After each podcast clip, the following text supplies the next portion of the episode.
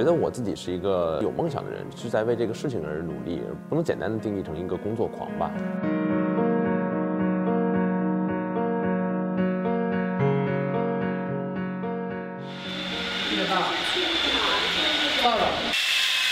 这块是那个电梯的一个进口，然后会是一个就是相当于活动啊、休闲那个地方。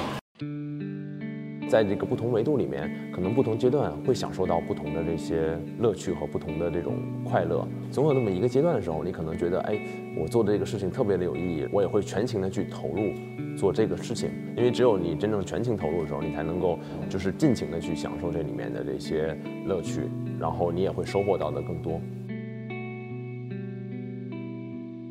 我觉得其实这个是代表了一个未来办公生活的一个大的一个趋势，大家在一起共享这些办公资源，同时呢，互相的不同的企业之间有一个互相的结合，然后人与人之间有一个更好的一个沟通的和一个办公的方式。同时的话，我们提供的一个场景呢，是希望改变原有格子间只是一个纯粹的写字楼办公室的这么一个场景。我们希望在我们的空间里面工作。生活、学习、娱乐都可以完善各种各样的一些功能，提供一个更加丰富的一个办公和生活的一个体验。现在做的是这个联合办公的这个领域，但是我们一点都不觉得这是一个房地产的一个事情。我们一直觉得这是一个消费升级，而且是一个分享经济，同时是一个企业服务的一个事情。而且我们也是一直多少年来都是致力于用科技来改变生活、提高效率，然后改善人们的这种办公和生活的环境。现在只不过我们把所有这些我们的资源和能力和精力以及好的想法应用到这个办公这个场景里面来，我觉得特别的顺理成章。百子湾是我们长期在租的一个场地，因为我们当时也是有一个人员的扩张啊，在减小啊，然后好多朋友也过来跟我们来一起办公，哎，大家都觉得特别的好，然后也愿意觉得在一起来。共享一些办公室和办公资源，跟朋友在一起办公也特别的开心，所以我们觉得，哎，是不是可以再做另外一个这种像百子湾这样的一个地方，然后或者是再做第三个、第四个这样的一个地方，结果就越搞越大，然后现在变成一个这几年我们三个人的一个真正特别专心、百分之百专注的一个事情了。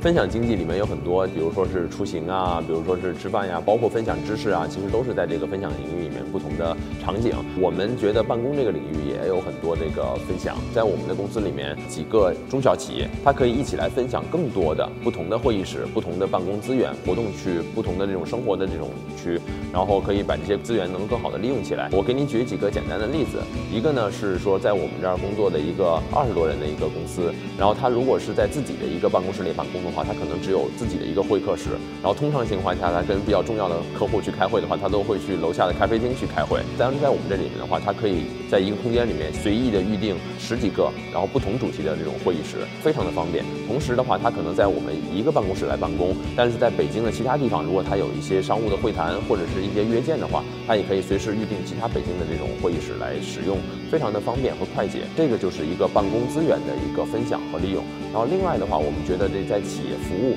这些生活服务上面也有很多的这种分享。这个领域其实我觉得有非常多的可以做的事情，而且随着人们的这种办公生活方式的改变，你也在不断的改变，所以有很多很多创新的点。人每天都要花大量时间在这个办公室，在工作的这种环境，跟同事的一些相处，然后在工作的一个状态。所以其实在这个。起点里面的人会有特别多的这种需求，怎么样去满足他这些需求？怎么样去满足他这种各种各样的这些对这种工作和生活方式的这种改变？其实有非常多可以改进的地方，而且这些改进地方是非常有意义的。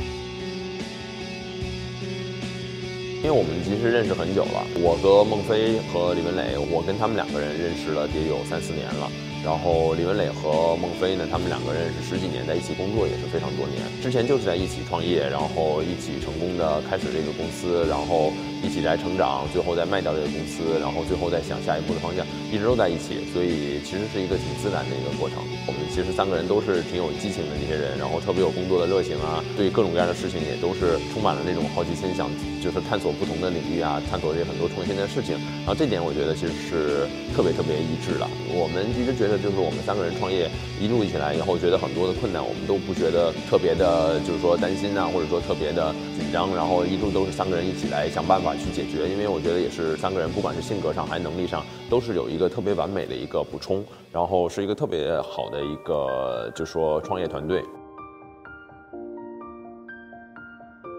我们觉得希望就是说，给所有这些有梦想的人，让他们去加速，让他们去加上这些更好的这些支持，给他们提供的就是一个更好、更优的一个环境，让所有这些有梦想的人都可以更快速的去成长，实现他们的这些各自的这些东西。一个是我们三个人就是特别有梦想的三个人，所以我们自己就是梦想家。然后第二层的话，我希望在我们这边的都是这些有梦想的人，我们希望帮他们来加速，帮他们来加上这个梦想的一个翅膀。然后，当然，最后的话，我们希望我们这空间做的非常的棒，大家都特别的喜欢，成为所有有梦想人的一个家。其实，在中国这块的话，我觉得以后会有越来越多的中小企业出现，然后随着行业的这种细分，然后也会有越来越多的垂直领域的这种小公司，然后包括自由职业者会越来越丰富，然后成为这个整个这个社会的一个，就说相当于是越来越中间的一个力量。然后我们其实想做的也是为这些所有的中小企业来做这些服务。他们这些公司的话，一般都不会。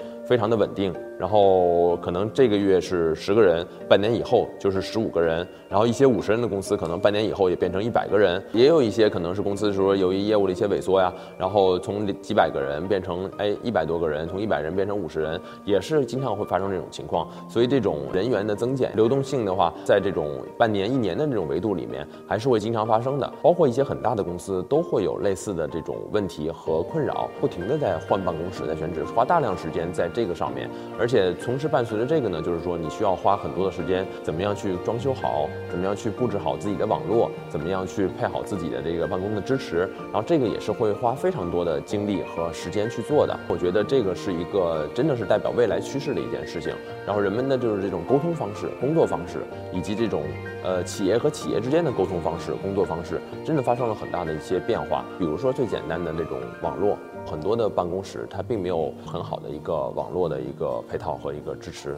然后，其实，在我梦想家里面的话，我们在这块花了非常大的一个精力去做这块的一些工作。我们所有的这些空间配备的都是这种五百兆的 VPN 的这种国际网络，而且我们有强大的一个运营的一个团队在做这些后台的这些支持的工作。现在的办公室并不是简单的就是说我自己独立完成所有的事情，而是更多的是需要寻求跟别人的一些沟通、交流、合作，不管是企业企业的沟通。还是人与人之间的沟通，创造这样的一个平台和一些机会吧。然后我们也是特别高兴的看到，我们这儿非常多的企业，大家都是很好的合作在一起，共同去往前前进吧。我们想做的事情呢，就是要用科技改变未来，达到一个极致的一个办公体验，然后能够让更多的这种中小企业不再去为这个事情操心，而是我们自己就是一个一体化的一个办公服务商，他们所有的跟办公相关的事情，我们都可以解决，而且解决的更好，提供他们更多他们都没有想到这种办公和生活的方式。其实这里面有很多的创新的点。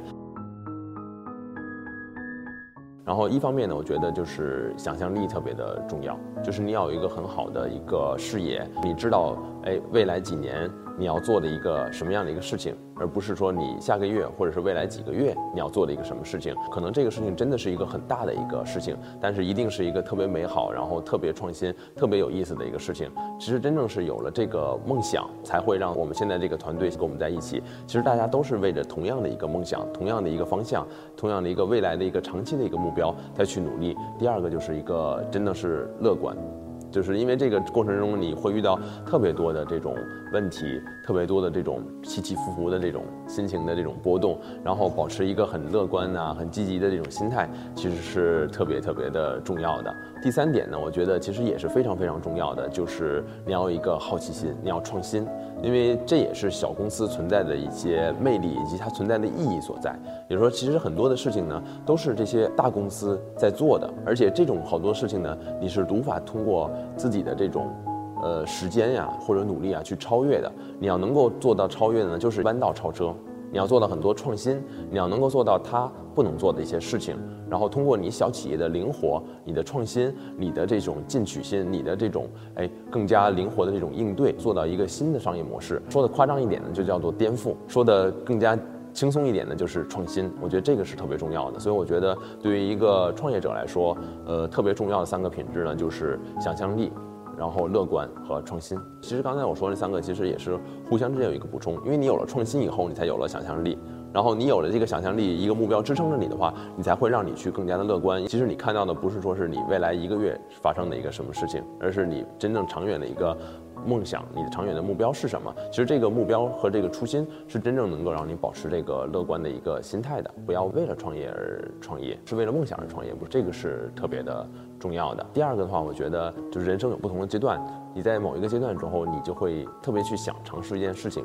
但是如果你一定做的一个选择的话，你一定是在一个比较长的一个时间里面。真的是全情的投入，然后把你所有的这些精力资源，然后你的想法、你的这种热情，全部投入到这里面，这个是特别重要的，这才是真正的不浪费青春或者不浪费时间吧。